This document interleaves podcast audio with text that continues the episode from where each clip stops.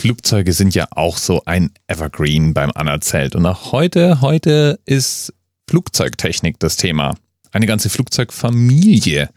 Eine Flugzeugfamilie, die so oft verkauft wurde, dass zu jedem gegebenen Zeitpunkt 2000 dieser Maschinen in der Luft sind und durchschnittlich alle zwei Sekunden eine startet oder landet. The demand for something new. Volatile markets, new competitors, cost control. You deal with challenges like these every day and you conquer them. Your business decisions at crucial points position your airline for future success. Genau, wenn du also deine kleine private Airline hast, dann ist es wichtig, mit welcher Maschine deine Flotte hauptsächlich betrieben wird. Denn die Art des Flugzeugs, die du verwendest, entscheidet darüber, wo du hinfliegen kannst, wie weit du mit einer Tankladung kommst, wie viele Passagiere du dabei transportierst, wie viel du den Piloten an Training angedeihen lassen musst. Training ist wirklich teuer. Und da reden wir noch gar nicht über den Verkaufspreis. Oder anders formuliert. Oder anders, Milliarden fliegen können nicht irren. Wie jetzt? Schlechte Metapher? Ah, okay.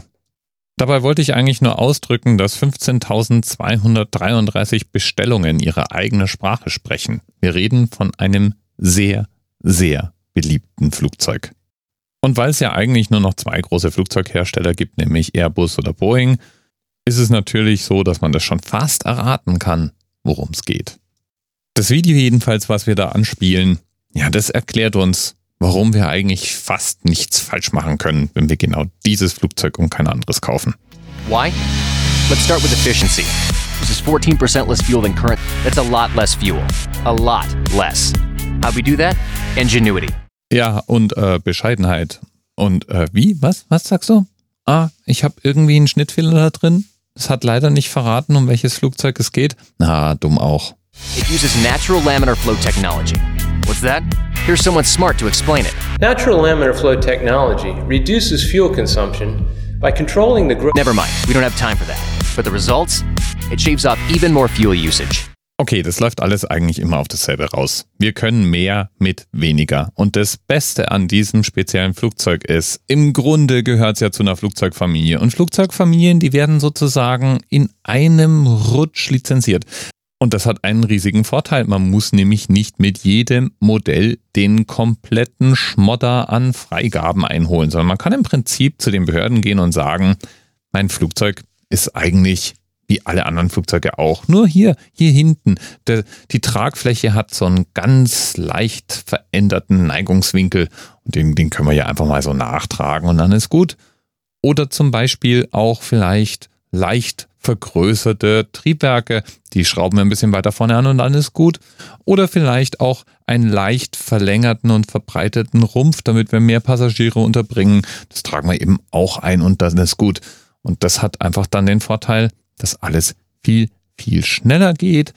Und hey, wenn wir die Software richtig schreiben, dann brauchen wir ja noch nicht mal mehr unsere Piloten umschulen.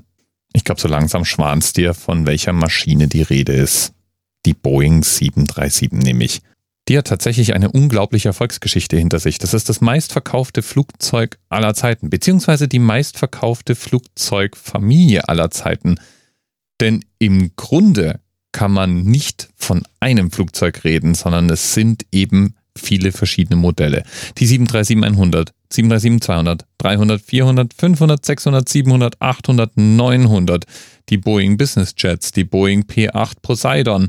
Seit 1967 baut Boeing eben die 737. Und die erste wurde damals sogar an die Lufthansa ausgeliefert. Und seit 2013 nun gibt es von Boeing verschiedene Max-Versionen der 737, nämlich die Max 7, die Max 8, die Max 200, die Max 9 und die Max 10.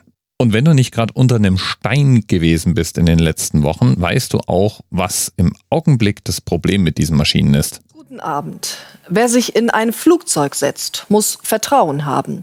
Darin, dass schon alles gut gehen wird. Dass die Piloten fit, das Flugzeug technisch einwandfrei ist. Das, was nun innerhalb kurzer Zeit gleich zweimal mit einer solchen Maschine passierte, kratzt dieses Vertrauen an. Eine Boeing des Typs 737 MAX 8 stürzte gestern in Äthiopien ab. 157 Menschen waren an Bord, keiner überlebte. Fünf Deutsche saßen in dem Flugzeug, außerdem viele internationale Mitarbeiter der Vereinten Nationen.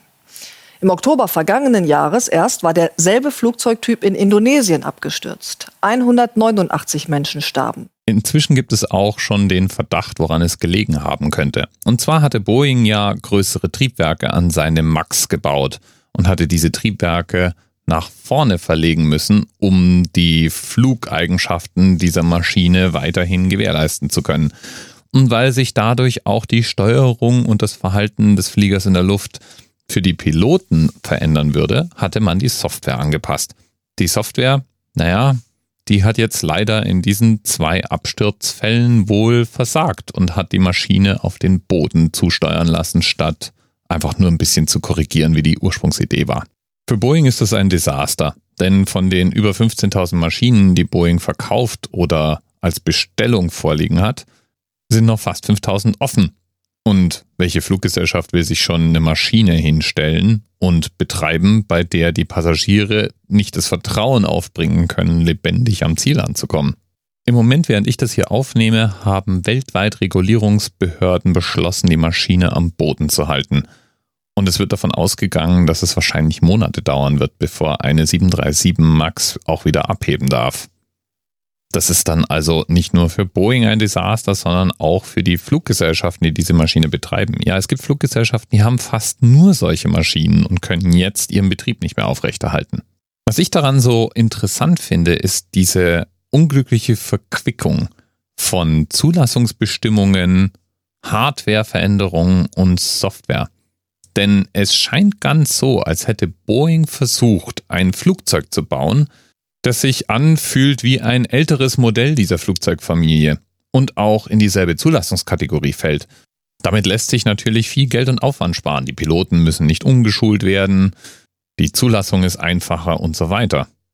Und im Grunde kann man das wahrscheinlich auch, wenn da nicht die vielen, vielen möglichen Federquellen wären, die sich gerade bei Hardware und Software einfinden können und die jetzt hier viel zu vielen Menschen zu Verhängnis geworden sind. Auch interessant ist ja besonders, dass Boeing ja in seinem Bedienkonzept immer noch versucht, die Illusion aufrechtzuerhalten, dass Piloten praktisch direkt mit der Maschine verbunden sind und sozusagen manuell steuern. Da ist ja dieses klassische Steuerrad noch das Hauptbedieninstrument, während Airbus ja mit einem Joystick ganz klar signalisiert, dass man ja eigentlich einen Computer steuert, der dann die Maschine kontrolliert. Aber auch bei Boeing ist das eigentlich nicht anders. Man hat nur einen anderen Joystick in der Hand, nämlich einen, der wie ein klassischer Flugzeugcontroller aussieht. So war es bei den zwei Abstürzen wohl so, dass die Piloten praktisch einen Kampf gegen die Technik geführt haben und es nicht geschafft haben, die Kontrolle über das Flugzeug zu behalten, das permanent nach unten korrigieren wollte, weil Sensoren ausgefallen waren. Wahnsinnig gruselige Vorstellung. Aber ganz egal wie. Ich kann mir gut vorstellen, dass das Ende dieser Flugzeugfamilie einläuten wird, ist ja vielleicht nach 52 Jahren auch mal irgendwann Zeit dafür. Übrigens, ein Themenanker habe ich für heute auch. Wenn die 737 MAX nämlich in der Luft ist, fliegt sie bis zu 842 Stundenkilometer schnell. Passt also. Bis bald.